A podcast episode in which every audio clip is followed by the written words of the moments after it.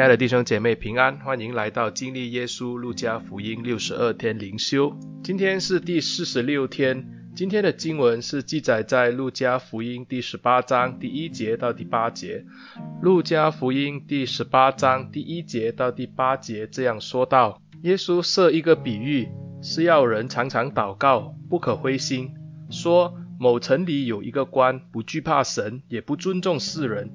那城里有个寡妇，常到他那里说：“我有一个对头，求你给我伸冤。”他多日不准，后来心里说：“我虽不惧怕神，也不尊重世人，只因这寡妇烦扰我，我就给他伸冤吧，免得他常来缠磨我。”主说：“你们听这不义之官所说的话。神的选民昼夜呼吁他，他纵然为他们忍了多时，岂不终久给他们伸冤吗？”我告诉你们，要快快地给他们伸冤了。然而人子来的时候，遇得见世上有信德吗？今天的经文就读到这里。今天的经文是借续耶稣对门徒的教导。前一章，也就是在十七章的结尾，耶稣跟门徒谈到神国的降临。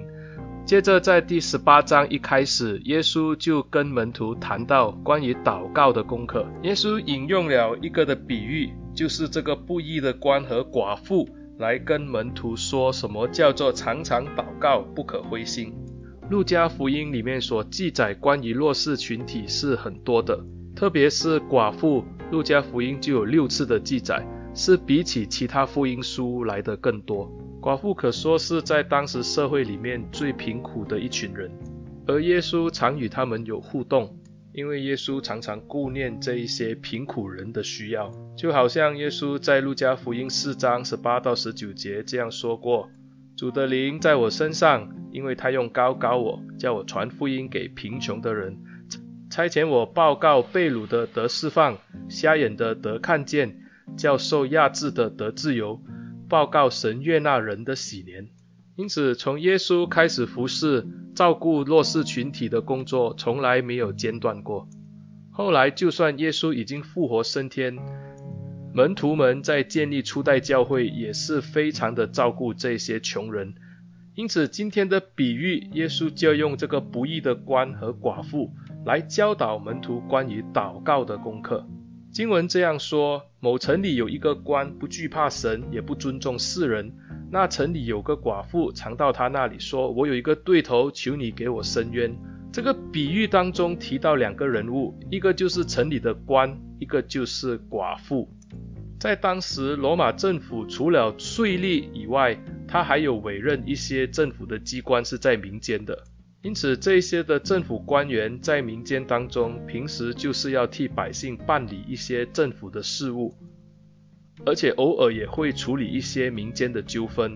通常他们都会在市场上摆设了一个的帐篷，而官员就坐在里面，然后就让百姓在这个帐篷里面与他对谈。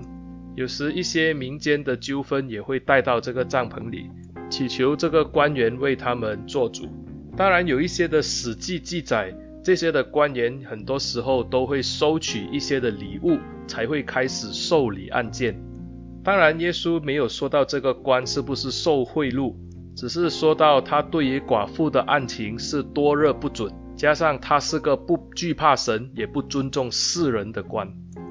而第六节，耶稣也说到他确实是个不义的官，这样我们大概可以知道。若是盼望这样的官去秉行公义，恐怕是非常的有限。另一方面，也就提到了这个寡妇。经文第二节就说，这个城里有个寡妇，常到他那里，说：“我有一个对头，求你给我伸冤。”寡妇顾名思义就是死了丈夫的人。当时在犹太社会是重男轻女的，因此寡妇是属于社会当中最低下的人。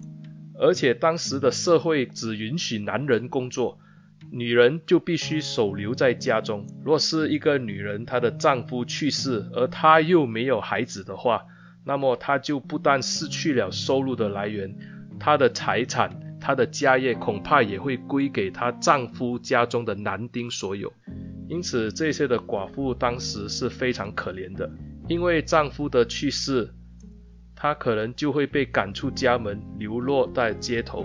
所以这些的寡妇也可以象征着当时社会当中无依无靠的人，她一切的事情都要靠自己去处理。而我们看到寡妇去告官，就知道她确实是孤苦伶仃一人，因为平时也只有男人才可以到官府去告官。这个寡妇恐怕已经是走投无路，在没有办法之下，硬着头皮去找这一个的官员。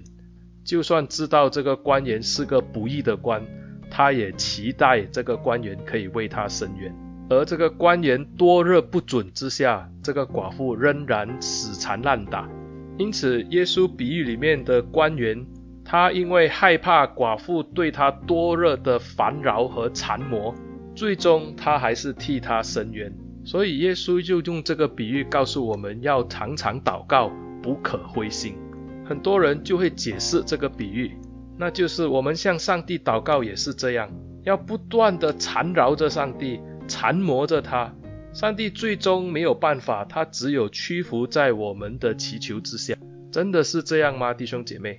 我们来细看这个的经文当中所说的。首先，这个寡妇是属于当时社会中最弱势的群体，她所求告的官是在当时社会中的一个高位，这个官又是一个不义的官。而寡妇所祈求的并不是求什么个人利益，她求的是掌权者为她伸冤。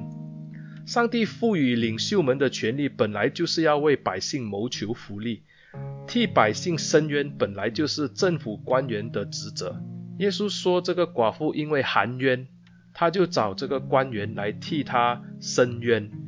耶稣想借这个比喻来告诉我们：第七节，神的选民昼夜呼吁他，他纵然为他们忍了多时，岂不终久给他们伸冤吗？耶稣就引用了这一个孤苦伶仃的寡妇来比喻当时神的选民。他们在列强之下，也好像寡妇一样，是个弱势群体。他们被对头欺负，心里含冤。耶稣说，选民要昼夜的呼吁上帝为他们伸冤。寡妇要求的官是个不义的官，既不怕神，也不怕人。百姓要求的上帝是个公义又怜悯的上帝，所以就连这一个不义的官，最终还是要为这个寡妇伸冤。那么，这一个公义又有慈爱的上帝，岂岂不是要为百姓伸冤吗？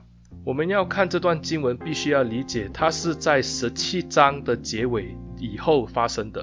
耶稣说到，神国开始建立的时代是一个邪恶的时代，当时的人好像挪亚和罗得的世代一样。因此，耶稣在十八章一开始就要门徒要恒切的祷告，不要灰心。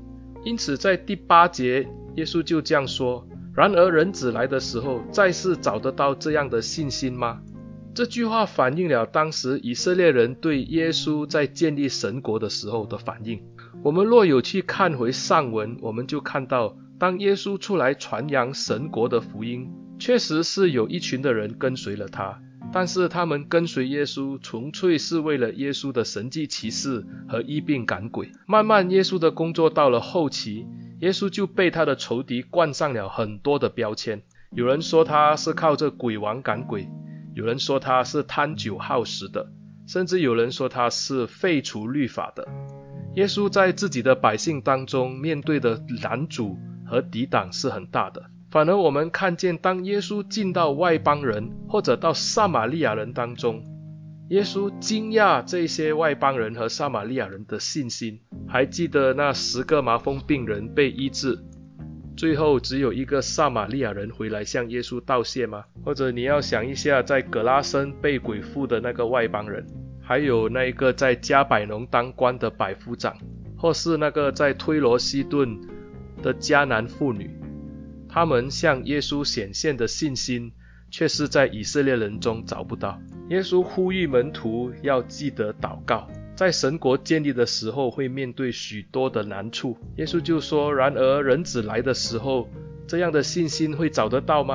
我们也知道，接下来的经文就告诉了我们，耶稣最需要祷告的时候，在客西马尼园，门徒睡着了，门徒出卖耶稣，门徒否认耶稣。甚至当耶稣钉十架的时候，门徒都逃跑了。耶稣的询问确实是如此的真实，也是非常的悲哀。所以耶稣在这边提醒门徒们，当神国来临的时候，信徒们要迫切地为这个国度来祷告。面对再大的困难，我们也要迫切地祷告，不可灰心。很多人会以为这个比喻就是在说，看啊，这个寡妇是因为死缠烂打，以致最后这个布衣的官在没有办法之下，就满足这个寡妇的心愿。因此，很多人就教导信徒的祷告也应该如此。我们要不断的去烦扰上帝，一直的缠绕他，直到心愿达成为止。真的是如此吗，弟兄姐妹？若真的是如此，我们就好像那一个在超级市场门外，因为爸爸不肯买玩具，结果在地上大哭大闹的小孩子一样。这个孩子就用这样的方式来向父亲大哭大闹、死缠烂打，希望父亲可以屈服在他的大哭大闹之下。亲爱的弟兄姐妹，我们何德何能能够叫上帝屈服在我们的欲望之下呢？我们从不能用祷告去摇动上帝的手，叫上帝听我们的祷告。耶稣要我们明白，上帝始终是要为他的选民伸冤，他要拯救他们。百姓虽然是在水深火热当中，耶稣告诉他们，第七节，他纵然为他们忍了多时。神知道我们的痛苦，神也明白，神会替我们伸冤，因为他正在忍耐着。因此，耶稣要我们明白，建立上帝的国度是有难度的。而耶稣要我们不断地以祷告托住这个国度的建立，而最终我们也知道神会替我们伸冤。让我们一起来低头祷告。主啊，感谢你，愿你的恩典常与我们同在。愿我们能够借着这个比喻去理解到，我们要为世人祈求，我们更是要为你的国度来祈求上主你的建立，帮助我们更加明白你的话语的奥秘。也求主让我们实践在我们的生命当中，让我们成为一个祷告的勇士。感谢主，奉耶稣的名祷告，阿门。谢谢弟兄姐妹的收听，欢迎你们把这个的音频分享出去，特别你们教会的弟兄姐妹或者你们啊朋友同事都可以。谢谢大家，上帝祝福你。